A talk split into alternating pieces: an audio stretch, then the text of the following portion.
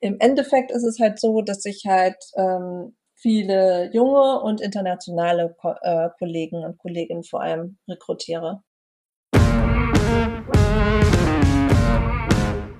Neue Folgen jeden Freitag. In dieser digitalen Welt gibt es einen speziellen Faktor, der über Erfolg und Misserfolg entscheidet. Daten. Doch nur die wenigsten wissen sie für sich zu nutzen. Wer seine Kunden verstehen will, um ihnen das bieten zu können, was sie brauchen, kommt um ein professionelles Datenmanagement nicht herum. Jonas Raschedi interviewt andere Experten aus den Data-Bereichen und zeigt Schritt für Schritt, wie genau das funktioniert.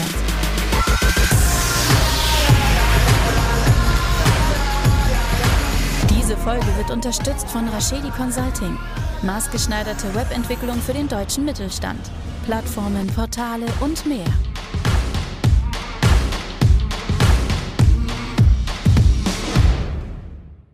Herzlich willkommen zu My Data is Better Than Yours, der Data Driven Marketing Podcast. Schön, dass ihr eingeschaltet habt.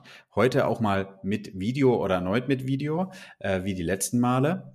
Eine spannende Gästin, äh, die liebe Lilian äh, von dem BR, aber ihr könnt oder sie kann sich auch gerne einmal selber vorstellen, dann hört ihr schon mal die Stimme und wisst dann auch gleich, um welches Thema es heute geht. Ja, hallo, äh, Lilian Dammann ist mein Name. Vielen, vielen Dank, Jonas, für die Einladung. Freue mich sehr, hier teilzunehmen an deinem Podcast. Genau, ich bin beim Bayerischen Rundfunk und leite dort das Analytics-Team. Äh, uns gibt es auch tatsächlich noch gar nicht so lange. Äh, wir haben vor drei Jahren äh, als BI-Team angefangen und vor allem für unsere großen digitalen Produkte, die BR Mediathek und die äh, Nachrichtenplattform BR24, angefangen, die ersten Dashboards zu bauen. Und äh, von da an haben wir uns Stück für Stück weiterentwickelt und immer mehr Analytics-Services äh, in den gesamten BR hineingetragen. Super, ich glaube, das war ja schon die Zusammenfassung, über was wir uns heute unterhalten wollen. Ähm, heute geht es ja eigentlich so ein bisschen darum, um, um alle Gäste auch abzuholen, so ein bisschen, wie ist die, wie ist die Entwicklung, wie ist vielleicht auch der Reifegrad bei euch ähm, zum Thema äh, data-driven, datengetrieben. Ich sage immer auch gerade aktuell immer gerne so value-driven, also wie kann man mehr Werte mit Daten generieren. Ähm, das ist ja das spannende Thema, über das wir uns heute unterhalten wollen. Sehr cool. Ähm, lass uns doch eigentlich mal so einen, so Ist-Zustand erfassen. Äh, was glaubst du, wo steht ihr jetzt? Und äh, wenn man, wenn man vielleicht data-driven in so einem Reifegrad erfassen könnte, was glaubst du, wo steht ihr jetzt und wo, wo wart ihr, als du angefangen hast und wie war die Geschichte dahin? Also ähm, wir haben wirklich die verschiedensten Dateninitiativen hier beim BR. Also das beschränkt sich jetzt auch nicht allein auf mein Team. Es gibt einige Teams, die auch schon äh, Machine Learning-Projekte anfangen umzusetzen. Ähm, ähm, wir machen natürlich auch viel, müssen natürlich auch viel nachholen, aufbauen im Bereich deskriptiver Analytik. Ähm, ich denke, wir haben schon so eine gute Basis uns inzwischen erarbeitet. Aber ähm, es ist alles noch sehr im Anfangsstadium, würde ich trotzdem sagen. Also wenn man da mal so ein äh, Completion Bar anlegen würde, glaube ich, dann sind wir vielleicht so bei 30 Prozent. Ähm, ja, und wie sind wir da hingekommen? Also ich glaube, äh, viel Zeit hat uns gekostet äh, die Technologieauswahl. Ähm, das ähm, darf man, glaube ich, nie unterschätzen, äh, dass ähm, man ja einfach auch für bestimmte Anforderungen, wir haben ja auch sehr spezielle Anforderungen, wir brauchen ja auch Live-Daten bei uns im Newsroom für die RedakteurInnen, die dort ähm, ja äh, datenbasierte Entscheidungen für Inhalte treffen wollen. Äh, das hat uns einfach vor ähm, sehr große Herausforderungen gestellt und wir haben da äh, mehrere Technologie-Stacks ausprobiert und haben den jetzt eigentlich so von einem Jahr, haben wir jetzt diese äh, Entscheidung dann auch erst abgeschlossen. Ja? Also wir haben locker die ersten anderthalb bis zwei Jahre auch damit verbracht, äh, Technologien auszuprobieren, die für unsere Anforderungen passen. Ähm, natürlich haben wir auch immer wieder Ergebnisse produziert, aber ähm, haben die jetzt dann auch, lösen die jetzt auch durch einen neuen Tech-Stack inzwischen wieder ab für den wir uns jetzt final entschieden haben. Cool, das heißt, ihr, ihr seid eigentlich irgendwie so ein bisschen hingegangen und habt so, so, so einen MVP-Ansatz genutzt, um so, so ein RFP abzulösen, also so, ähm, um die, die Nutzer abzuholen, die das vielleicht noch nicht kennen, im Konzernkontext. Ähm, RFP ist eigentlich sozusagen Request for Proposal. Ist, glaube ich, die Abkürzung im Sinne von, ähm, man fragt mit unterschiedlichen Use Cases, mit einem Art Fragebogen ja unterschiedliche Dienstleister ab, um eine Antwort zu bekommen auf die Fragestellung, die man halt eben an zwei, drei, vier, fünf Anbieter hat. Und dann nimmt man, glaube ich, drei Anbieter sind es ja meistens in die engere Auswahl. Die pitcht man gegeneinander und entscheidet sich dann für einen. Aber so wie es jetzt bei euch sich anhört, Lilian, ist es ja, ihr habt, seid mit denen dann ja sogar weitergegangen und habt mit denen wirklich MVPs umgesetzt, also kleine Produkte, keine Datenprodukte, getestet, ob es funktioniert und habt euch danach jetzt ein, zwei Jahren dafür entschieden, mit einem Stack weiterzugehen. Absolut. Also wir haben für unsere großen zentralen Plattformen BR24 und Mediathek für beide Redaktionen ähm, erste Dashboards gebaut. Damals am Anfang noch ähm, mit Chartio, dann mit Data Studio ähm, und ähm, haben die dann auch ausgerollt und dann auch äh, relativ iterativ dann auch weiterentwickelt und lösen die jetzt eben wieder durch einen neuen äh, Tech-Stack ab, der jetzt eben ähm, der Finale sein wird. Genau. Und haben uns jetzt eben, weil wir auch mit unseren Produkten in der Google Cloud arbeiten, ähm, jetzt für Google Looker dann als BI-Plattform entschieden. Genau. Hätte, hätte ich jetzt auch geraten. Ja, sehr schön. Cool. Ja. Das heißt, ja. das heißt, ihr habt, ähm, um so ein bisschen technisch einzutauchen, was, was, was ist die, wo liegen die Daten? Also BigQuery? Ja, in, äh, also inzwischen ist es so, dass äh, alle Daten ähm, in äh, BigQuery einfließen. Ähm, bisher sind das halt so fünf, sechs verschiedene Datenquellen und äh, wir versuchen jetzt natürlich die üblichen Verdächtigen, also alle Daten der Drittplattform dort jetzt auch äh, peu à peu zu integrieren, so dass man am Ende eben alles abbilden kann in, in Looker, ja. Cool. Das heißt, ihr modelliert dann die Daten. Ähm, habt ihr ein ETL-Tool, mit dem ihr die Daten in BigQuery zieht oder wie muss ich mir das vorstellen? Ähm, nee, wir arbeiten halt, wir schreiben die äh, ETL-Script selber in Python und in Go, äh, lassen die halt in Docker-Container laufen und schreiben die dann äh, nach BigQuery weg. Cool. Ähm, Datenquellen, wenn man jetzt rate, ist es dann eher Google Analytics äh, für, für die Webseiten oder genau. was, läuft da noch mit rein? Äh, fürs Tracking nutzen wir äh, Google Analytics 4, äh, den serverseitigen Tag Manager. Und da seid ihr schon richtig innovativ. Ja, natürlich. Sehr nice. Genau, und äh, nutzen halt den Streaming-Export äh, nach BigQuery, ähm, was wirklich sehr gut funktioniert. Die Daten sind wirklich frisch und vollständig, was sehr schön ist im Vergleich zu GR3. Äh, das war äh, noch anders davor. Genau, und die restlichen Datenquellen äh, integrieren wir eben, wie ich gerade beschrieben hatte. Cool, dann äh, um, um zu vervollständigen, die Daten kommen, Daten werden abgelegt, Daten werden modelliert, Daten werden in Looker reingeschoben und also Looker dann. Wir nutzen ja Looker für die Datenmodellierung. Also Looker macht ja nicht nur die Visualisierung, sondern wir auch äh, die, okay. Dort über äh, LookML.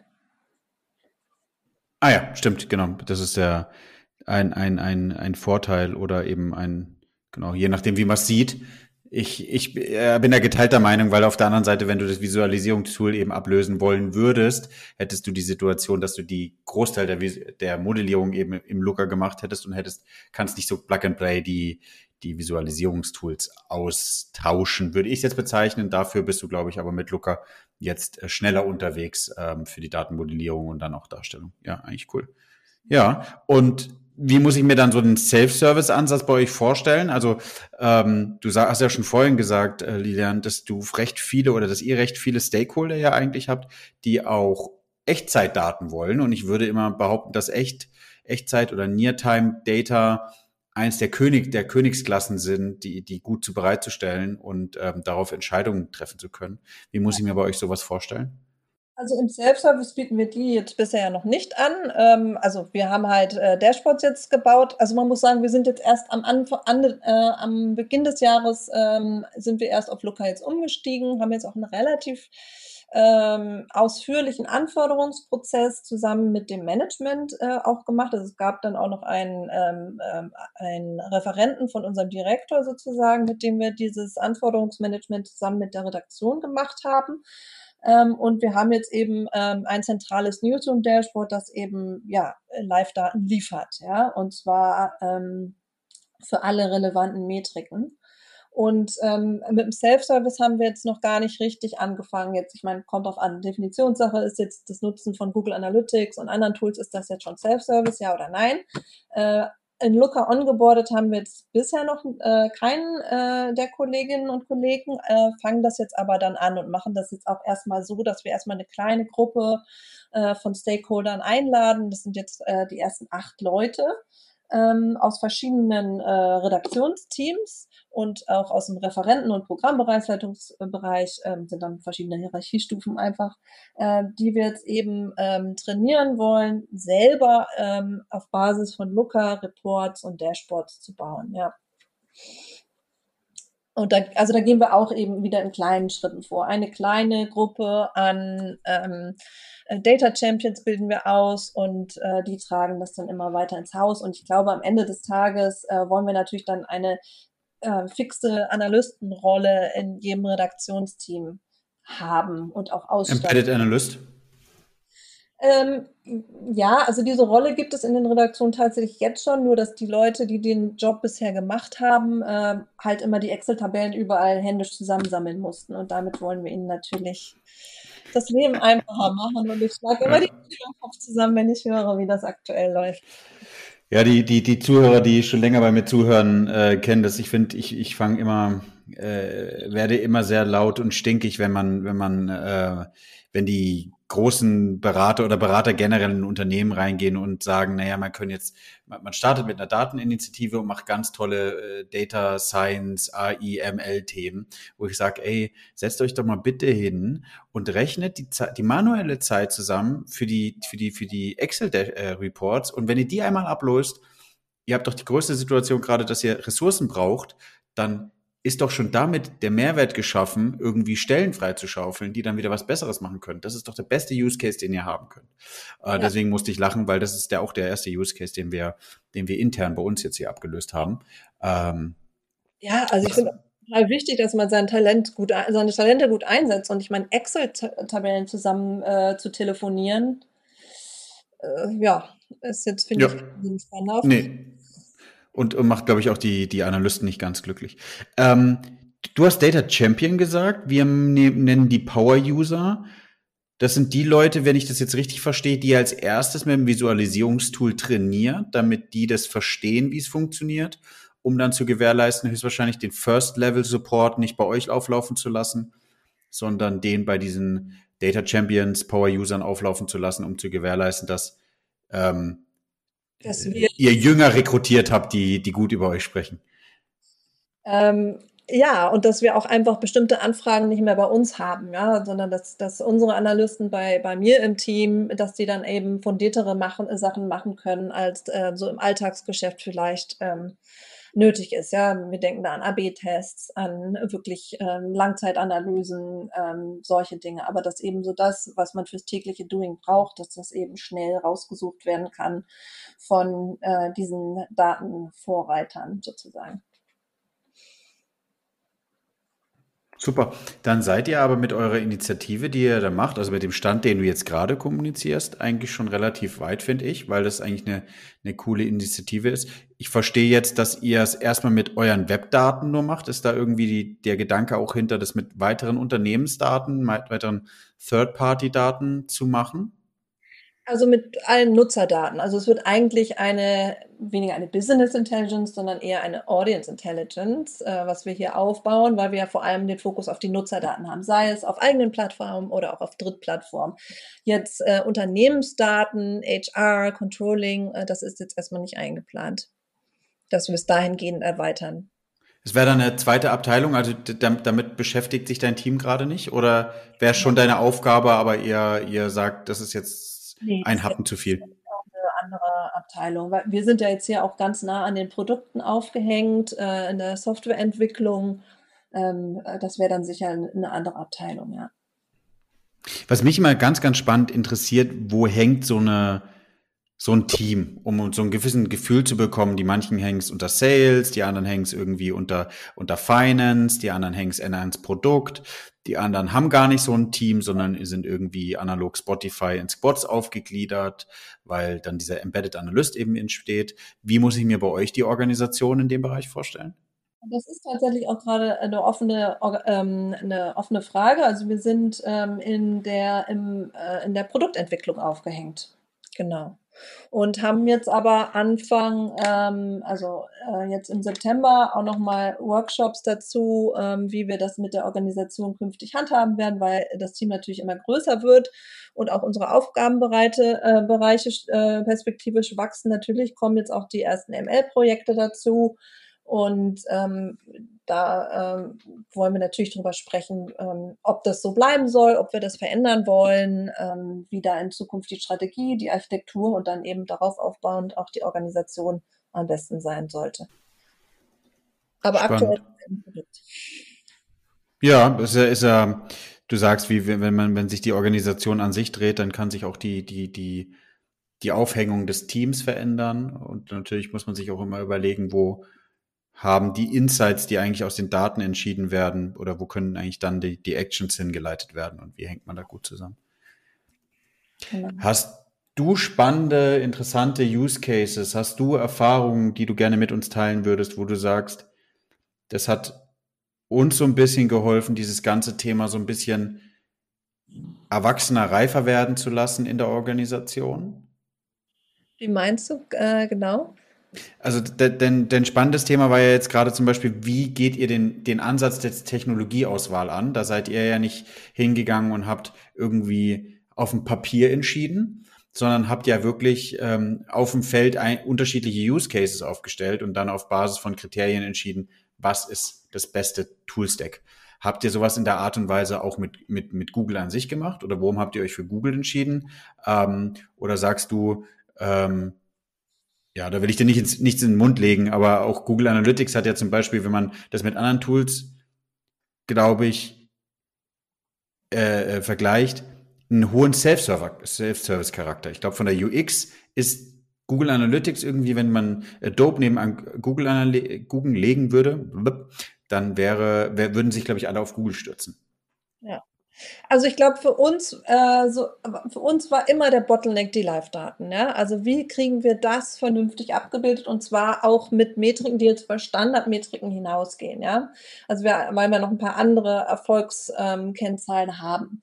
Und äh, das hat eigentlich die ganze Technologieauswahl sehr stark getrieben und natürlich dann vor dem Hintergrund, dass wir eh äh, Google-Produkte nutzen, ähm, war das dann quasi immer der, der nächst ähm, logische Schritt im Prinzip, zumal uns auch die Technologie als solches einfach auch ähm, äh, begeistert hat, ja, und die einfach viele unserer Probleme, wir sind auch ein sehr kleines Team, auch einfach ähm, lösen konnte, vernünftig, ja.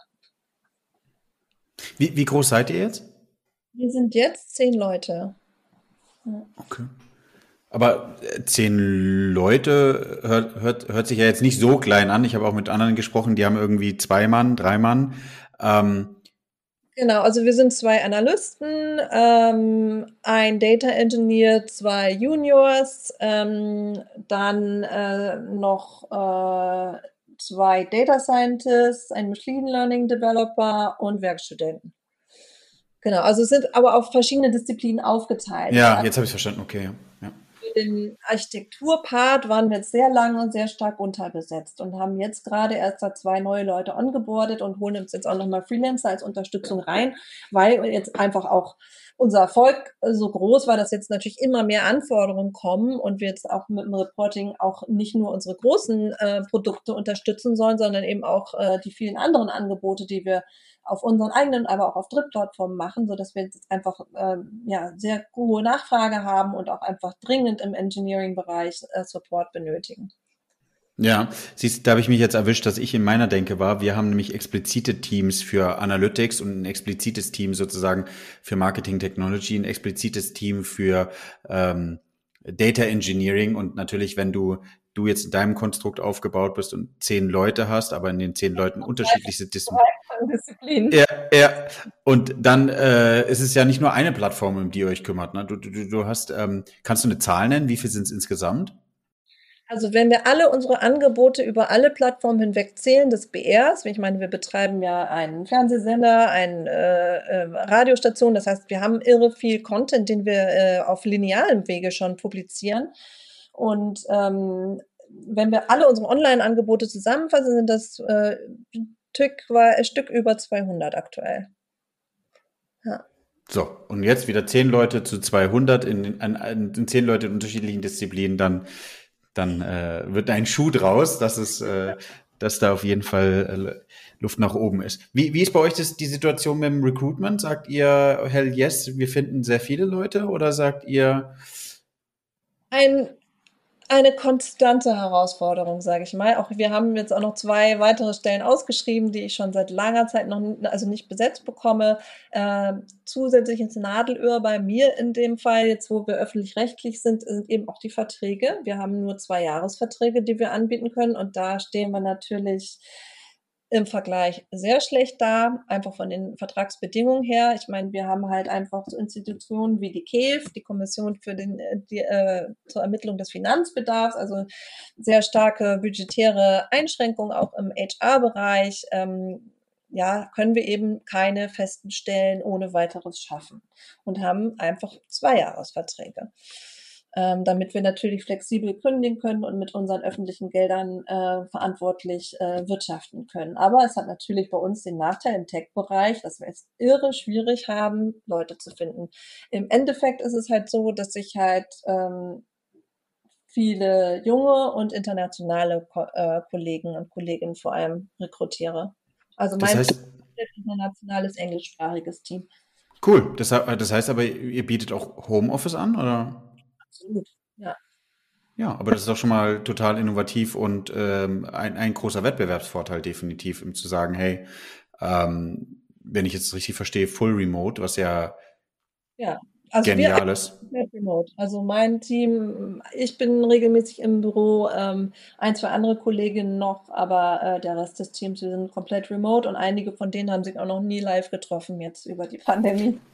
Ja, ja das, ist bei, das ist bei uns, ähm, ich war letzte oder vorletzte Woche einmal kurz im Büro und zwei Beine haben. Wie bitte? Ja, ja, genau, ja, ja, ja, ja. Diese Folge wird unterstützt von Rashedi Consulting. Maßgeschneiderte Webentwicklung für den deutschen Mittelstand. Plattformen, Portale und mehr. Äh, ja, oder, oder man läuft an einem an einem, an einem neuen Kollegen, Mitarbeiter vorbei und sieht ihn sozusagen im Blickwinkel, in dem man sie noch nicht gesehen hat, sondern so vielleicht mal von der Seite. man läuft einfach vorbei und denkt, nein, kenne ich nicht. Äh, freundlich Hallo sagen, ja, aber dann einfach weiterlaufen. Und ähm, im Nachhinein fällt, fällt einem ein, oh, äh, der gehört ja bei uns hier mit in den Bereich rein, äh, weil wenn man ihn dann von vorne sieht, ähm, das sind schon die lustigsten Szenen entstanden mit äh, unterschiedliche Wahrnehmung der Staturen äh, oder äh, ja. Körpergröße und Co. Das war, war schon spannend, ja. Ja, aber ich glaube, das ist mit die größte Herausforderung irgendwie. Ich glaube, ihr baut was richtig Cooles auf. Es ist ja, wenn man das so, das soll nicht respektierlich rüberkommen, aber als bayerischer Rundfunk hat man so das Gefühl, dass dass da vielleicht gar nicht so was Cooles entstehen kann. Äh, jetzt äh, ich hoffe, ich rede mich hier nicht um Kopf und Kragen. Ähm, ich kriege dieses Feedback öfter, dass man denkt, also dass man allein schon in der Cloud unterwegs ist, da äh, schlackern vielen schon die Ohren und ja. äh, dass wir dann auch noch äh, GA4 und Looker nutzen, ähm, das ist ähm, offenbar etwas, was man von uns nicht erwarten würde. Ja, aber weil es ein total innovatives Tech-Stack ist, also ja, äh, innovativ im Sinne von sehr neue Technologien einfach, ja, was ja, was ja echt cool ist kann auch dem geschuldet sein, dass ihr ja das erst aufsetzt. Ähm, aber trotzdem. Ja, absolut. Also wir haben ja, wir durften, wir hatten ja das Privileg zumindest, dass wir einigermaßen auf der grünen Wiese anfangen konnten. Und mir war es an der Stelle natürlich absolut wichtig, dass wir jetzt auf einen Tech-Stack setzen, der auch in fünf Jahren äh, noch für uns funktioniert. Hoffentlich. Ja, also ja. auch mit den rechtlichen Änderungen, die es gegeben hat, äh, kann ich im Nachhinein nur sagen, dass das ähm, sich bewährt hat, ja. Okay, cool.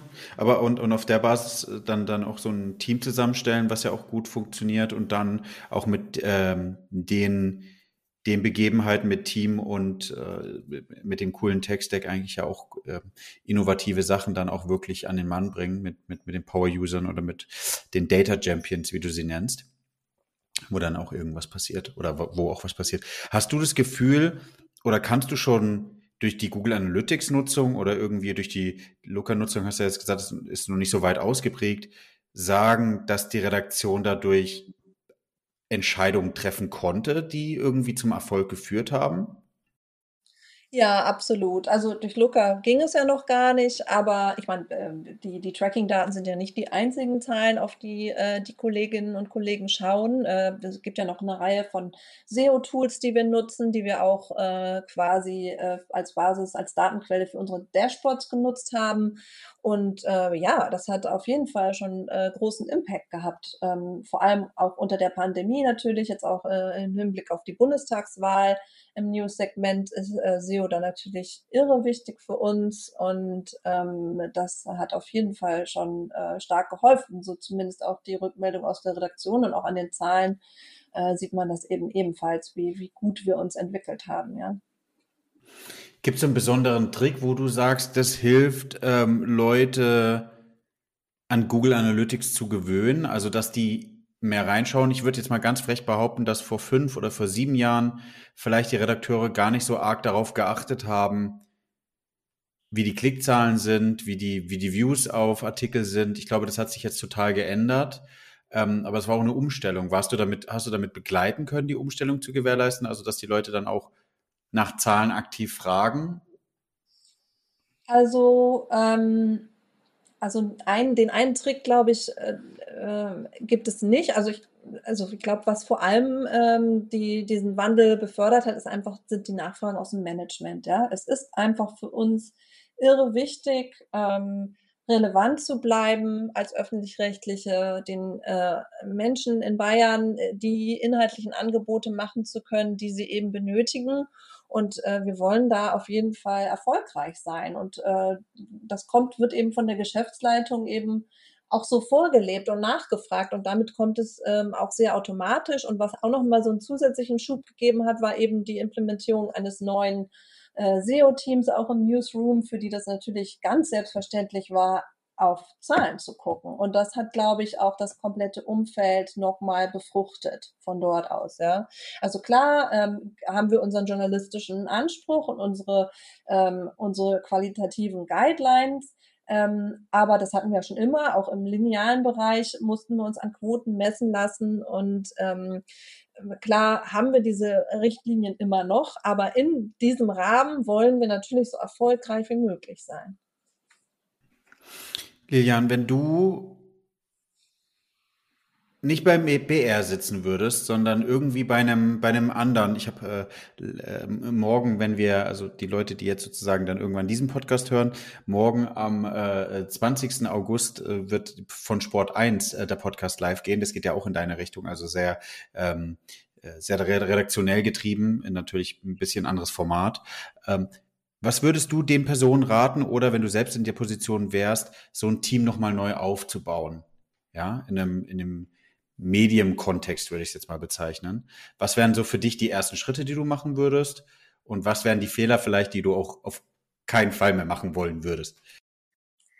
Ja, ist eine sehr, sehr spannende Frage. Ähm, ich glaube, ich würde immer die Empfehlung geben, äh, dass das, ähm, also wenn man jetzt relativ neu startet zumindest, ja. Also dass man das äh, sehr eng äh, mit dem Management ähm, einführt, dass man also klar, es wirkt natürlich erstmal so, dass es ein reines Tech-Thema ist, aber das ist natürlich irreführend. Also es braucht ja auch eine Datenstrategie. Zahlen sind immer eine Übersetzung von Unternehmenszielen und spätestens da äh, braucht man eben die Unterstützung vom Management. Ähm, die haben wir inzwischen auch äh, voll und ganz. Ähm, aber am Anfang wurde das, glaube ich, ein Stück weit so als technisches Thema gesehen und das hat uns äh, im Prozess einfach etwas verlangsamt. Ich meine, wir haben Zeit ja trotzdem sehr gut genutzt, äh, auch für unsere Technologieauswahl, äh, weil wir hatten auch am Anfang kein eigenes Budget, was vielleicht auch so einer der Dinge wäre, sich gleich Gedanken über ein Budget zu machen, dass man eben zuordnet. Ähm, und ähm, ja, also welche Punkte gäbe es noch? Ähm, äh, ein Recruiting-Prozess finde ich ist auch irre wichtig im Nachhinein. Ähm, ich meine, wir sind eben in der Softwareentwicklung und ähm, wir hatten am Anfang eben noch den Prozess genutzt, äh, ja, den wir auch nutzen, um, um ähm, Softwareentwickler einzustellen. Und äh, da bin ich äh, auch ein, zwei Mal ähm, äh, voll auf die Nase gefallen. Das war einfach überhaupt nicht der richtige Recruiting-Prozess für ein Data-Team. Und ähm, ich habe das dann äh, Stück für Stück angepasst, dass wir eben andere ähm, Bewerbungsaufgaben haben, andere ähm, äh, Fragen stellen, anderen Prozess eben einfach aufsetzen. Seitdem funktioniert es sehr gut. Das ist, finde ich, ist auch, ein, aber auf jeden Fall ein sehr, sehr wichtiger Punkt beim Aufbau eines Datenteams, dass man eben auch ähm, genau weiß, wie man sein, überhaupt zu seinen Leuten kommt.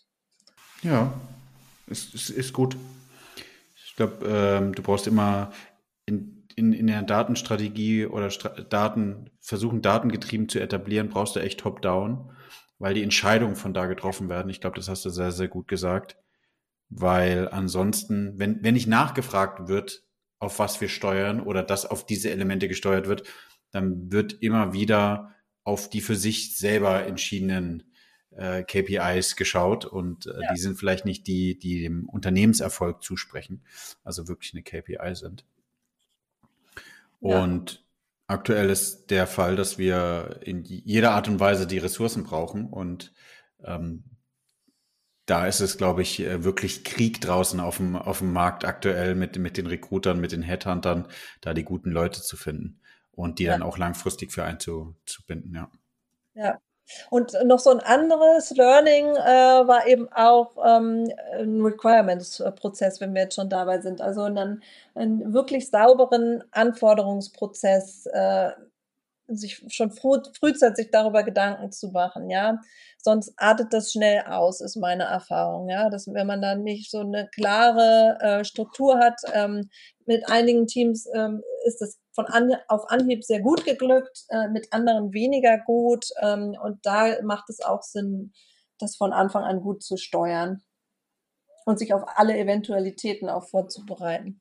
Was, was man sich sicher sein kann, wenn man nämlich dieses Teil einmal gut etabliert hat, dann ist es nicht nur die kleine, äh, der kleine Finger, der dann kommt, sondern ich glaube, das ist dann immer der, die ganze Hand oder der ganze Arm, der ja dann eingefordert wird und dann wird man mehr oder weniger überrannt. Ja, das stimmt.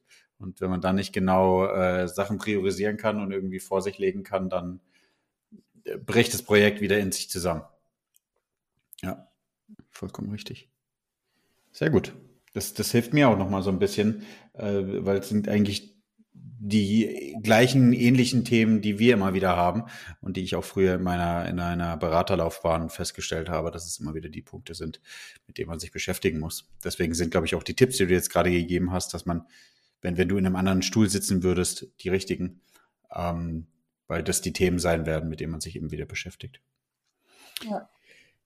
Ja, die äh, für mich entscheidende Frage und mehr oder weniger eine der letzten Fragen ähm, Lilian, ist, machst du überhaupt noch was privat mit Daten? Oder wenn du was mit Daten machst privat, was machst du damit? Also ich bin insgesamt ein sehr ähm, datengetrieben funktionierender Mensch. Sprich, ich, äh, wenn ich irgendetwas wenn mir irgendetwas Neues begegnet im Alltag oder ich irgendeine Entscheidung treffen muss, ich muss das immer alles erstmal recherchieren, das ganze Internet dazu durchlesen, mir alle Zahlen äh, dazu zurechtlegen und äh, dann kann ich mich entscheiden. ja. Also das ist ähm, so, wie ich ähm, Daten im Alltag nutze. Viele wissenschaftliche Publikationen. Ja, sehr gut. Ja. Nee, das ist auch etwas, was mich privat begleitet, nicht nur im Beruf. Ich glaube, das ist auch eine, äh, so eine Frage, die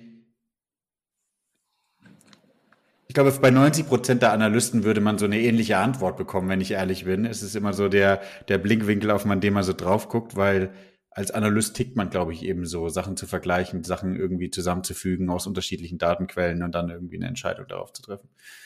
Ja. ja. Nutzt ihr eigentlich, das hast du gerade vorhin beim Recruitment-Prozess gesagt, nutzt ihr eigentlich Brain Teaser oder was für Art und Weise der Aufgaben nutzt ihr, um irgendwie eure Talente rauszufiltern? Also wir nutzen, es kommt immer darauf an, suchen wir einen Engineer, suchen wir äh, einen Analysten oder Data Scientisten. Ähm, also wir nutzen äh, als Basis äh, Codility als, als äh, als Coding-Plattform, wenn es irgendwie darum geht, äh, Python oder SQL-Skills abzufragen. Und bei den Analysten ähm, nutzen wir dann auch also wirklich ähm, maßgeschneiderte Aufgaben, also aus dem Alltag von uns, dass wir denen einfach einen Datensatz schicken und dann ähm, ja bestimmte Aufgabenstellungen äh, daran anknüpfen. Meistens cool. ist es so eine Kombination, es kommt immer ein bisschen auf den Job drauf an. Wir suchen auch einen Tracking Manager aktuell oder Tracking Managerin. Äh, da haben wir dann wieder andere Aufgaben gestellt. Ähm, aber meistens so, dass wir eine sehr realitätsnahe Aufgabe stellen. Ne? Jo, vielen, vielen Dank. Möchtest du von deiner Seite noch sozusagen ein Schlusswort äh, formulieren? Ich habe mich natürlich sehr gefreut über deine Einladung und ähm, ja, bin sehr gespannt auf das Feedback. Auf das ja. Feedback. Genau, auch von meiner Seite vielen, vielen Dank für die, für die sehr kurzweilige Folge. Ich glaube, die Gäste wissen, dass man immer sehr lange über so Themen sprechen kann und dass es innerhalb von der kurzen Zeit, die ich mir immer selbst gesetzt habe, von so einer halben Stunde bis 35 Minuten, ähm, es immer sehr schwer ist, ähm, alles unterzubringen und dann auch in die Tiefe einzutauchen. Aber ich glaube, wir haben heute einen super, super Überblick äh, über dein Team, über deine Aufgaben bekommen und ähm, wo ihr eigentlich gerade steht. Solltet ihr die Folge zum ersten Mal hören, beziehungsweise den Podcast zum ersten Mal hören, würde ich mich freuen, wenn ihr auf äh, Spotify, Apple Podcasts und Co. den Abonnieren-Button drückt und oder ähm, bei Apple Podcasts eine Bewertung da lasst. Vielen, vielen Dank.